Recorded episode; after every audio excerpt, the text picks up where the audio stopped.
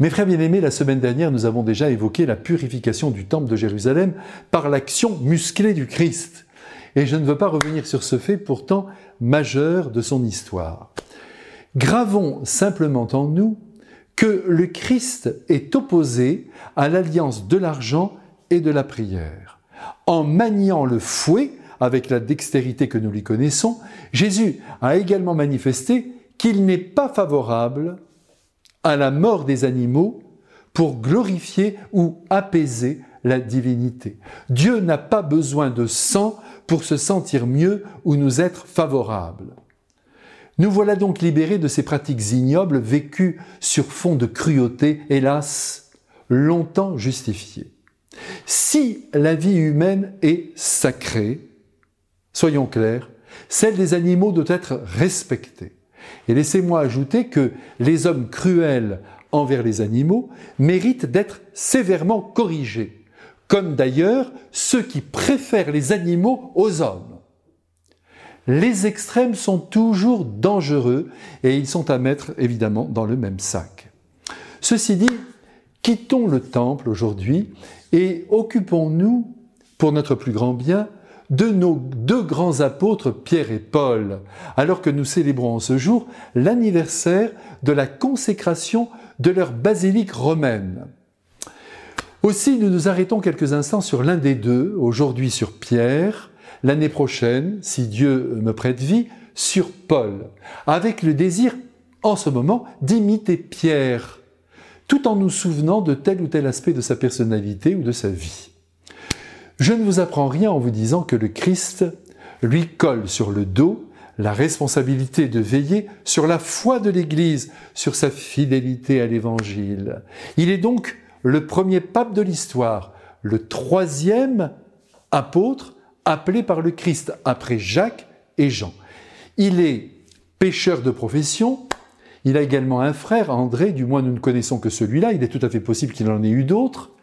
Il est marié puisqu'il a une belle-mère et sans doute des enfants. Il habite Capharnaüm, la grande ville de Capharnaüm, et voilà donc ce que nous savons, voilà son CV. Sa personnalité est très riche. Il possède un tempérament fort qui vient, tenez-vous bien, d'une sensibilité extrême, j'en suis convaincu. Et oui, les deux choses, loin de s'opposer, vont souvent de pair. C'est parce qu'il est sensible qu'il ne supporte pas que son maître soit rejeté. Et comme vous le savez, au soir de l'arrestation, dans le jardin des Oliviers, nous en avons la preuve, il mettra en œuvre sa sensibilité en dégainant son épée pour trancher l'oreille du serviteur du grand prêtre.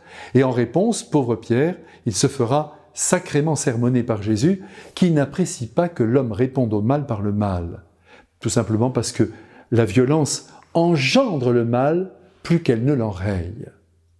Il est aussi un homme très humble, et j'aime à le voir prosterné dans sa barque face au Christ qui vient de lui faire accomplir une pêche miraculeuse. Et j'entends aussi sa voix qui murmure en pleurant la face contre terre, Je suis un homme pécheur, éloigne-toi de moi.